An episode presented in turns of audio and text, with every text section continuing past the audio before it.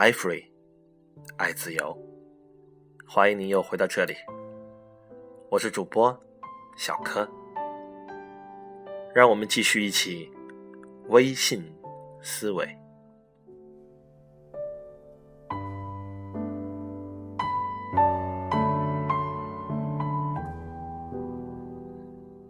微信思维的延时条款，让用户替你交付一切。张小龙的原话是：“让用户带来用户，让口碑赢得口碑。”中国有句古话叫做“众口铄金，积毁销骨”。微信作为一个社交工具平台，社交基因是微信。最强的、最基础的因素，在移动互联网时代，连接已经变得泛在化。技术的进步是主要的因素，使人们彼此之间建立连接的经济成本和技术门槛都已经接近为零。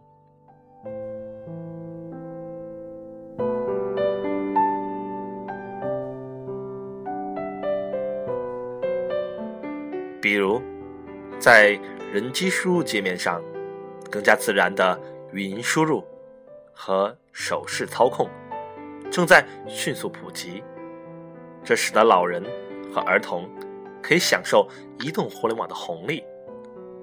比如，智能终端大规模普及，运营商无线宽带网络广为覆盖，通讯资费持续不断的降低。使得即使是最贫困的阶层，也能享受数字世界的红利。连接的泛在化，使得企业和政府机构乃至个人之间的关系得以重新构建。任何产品和服务都不可能再在用户的抱怨下而装聋作哑。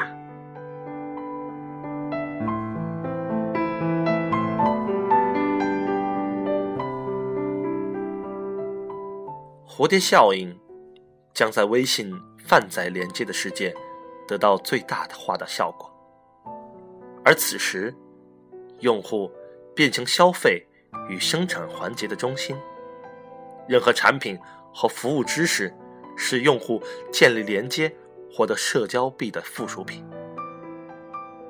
商业机构也好，政府机构也罢。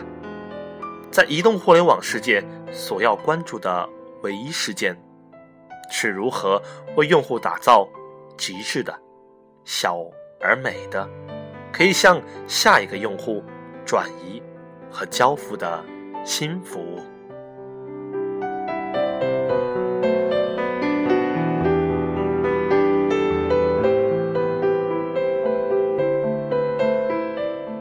这种思维。是要把用户看作一个网络，而不是一个个钱包。